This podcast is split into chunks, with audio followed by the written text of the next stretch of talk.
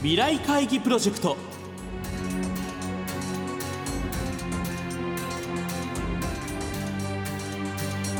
この番組は今私が伝えたいことをキーワードに企業トップが提示する日本の未来に向けたさまざまな課題について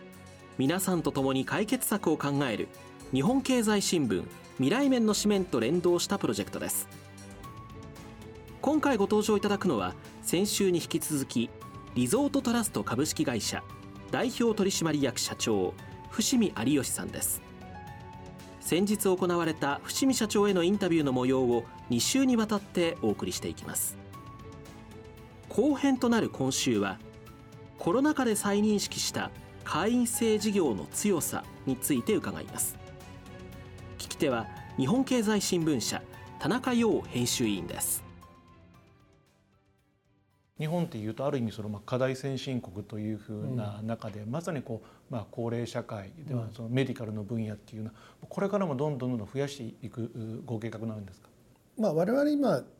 事業としますとその先ほどのそのまずメンバーの健康を守る。で今はですねその早期発見に対しての早期治療ということでいかに我々はまず早く見つけてしかるべき最も最適な医療機関にご紹介をしてフォローさせていただく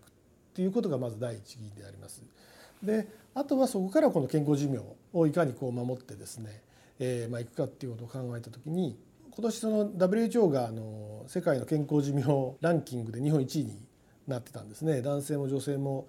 合計でも1位になってました。ただですね一つ思うんですけどもその検診を始めた時からですねまだまだ検診って受診率が低いんですね、これを上げていくことは少なくともその早期発見につながればですね健康寿命の延伸にはつながりますのでやっぱり検診っていうのは我々にとって一つ重要だと思ってます。であとはまあこれはちょっと今後っていうか将来的な部分も含めてなんですけども日本ってこう、まあ、高齢化先進国というか世界中で一番高齢化が進んでいてしかも人口も減ってるんですよね。まあ、高齢化もすごい人口も減ってるっていうようなことを考えてそれでもこう健康寿命が長いっていうのは割とやはりこう日本式っていうんですかね。僕はそのやっぱりそういうところにいろんなテーマがあると思っていて。で例えばその食文化もそうですしやはり日本食がいいのかで介護でにしても中国なんか行くと今日本式の介護韓国式ヨーロッパ式いろんなことありますけどもやっぱりそういったもので日本式の良さっていうのは絶対あると思うんですよね。世界が日本を見てると思うんです。高齢化先進国どうなっていくかですね。だからそこで何か例えばまあ、そういった日本式の介護を外でやってもいいし日本式の研修でもいいですし逆にインバウンドで逆にこう老後を日本で作らせていただくような例えばそそういった施設であるとかそういったエリアがあってもいいかもしれないしなんか日本発で、まあ、いろんなことをやっていく上ではやはり今後そのシニアとか健康寿命っていうのは欠かせないんじゃないかなと思ってるんですね。健康っていうのは何に対してもやはりこう横串というかですね、えー、まあ通るものだと思ってますので例えば我々も先ほど申し上げたようにホテルがメインです。で一番のこの数で言えばその多いのはホテルの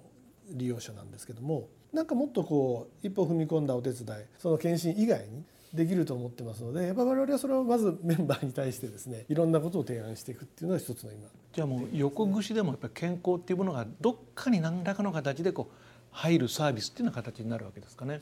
一番こう、まあ、誰もがやはり必要なものですからただその人によって違うと思うんですねいろんなステージでいろんな提案っていうのは本当に10人十色だと思いますのでその辺りをきめ細かくやっていくっていうのが会員制かなっていう気がしますね。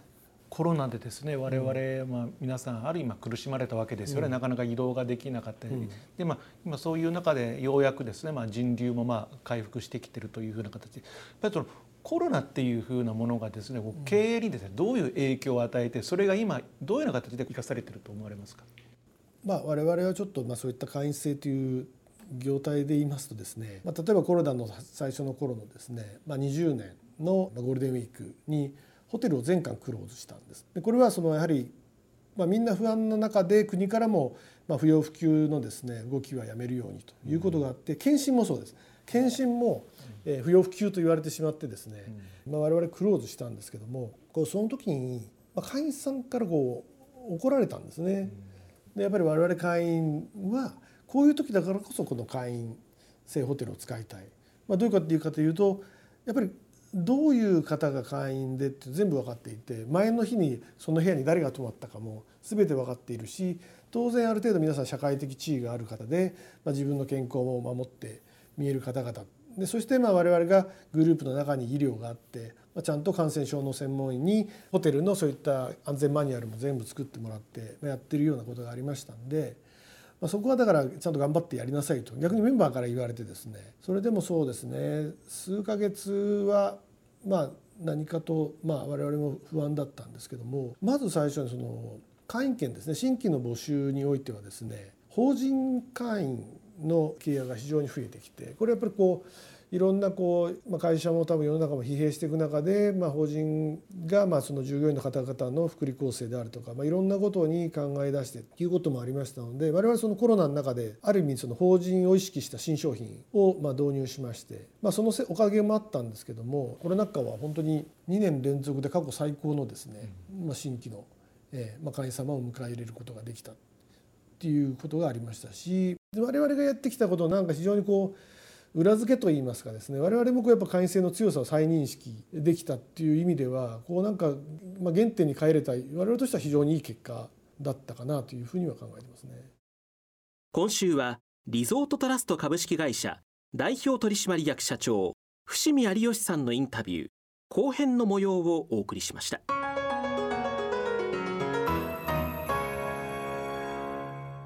日本経済新聞未来面の紙面と連動したこのプロジェクトでは企業のトップにご登場いただき日本の未来に向けたさまざまな課題についての解決策やアイデアを皆さんから広く募集していきます。企業のトップ自らが選んだ優れたアイデアはこの番組や日本経済新聞の紙面および日本経済新聞電子版未来面のサイトで発表いたします。今後も日本を代表する企業のトップにご登場いただきますので皆さんふるって議論にご参加ください。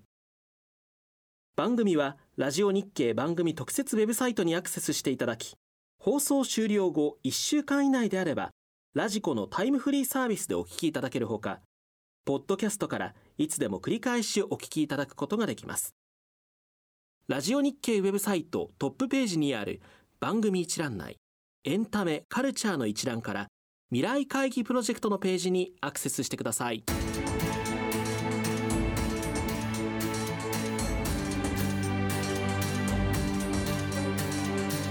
未来会議プロジェクト。来週は8月2日の放送で募集したリゾートトラスト株式会社代表取締役社長伏見有吉さんからの課題。豊かで健やかな長寿日本を目指すにはにお寄せいただいた投稿の中から伏見社長にお選びいただいた優れたアイデアをご紹介します。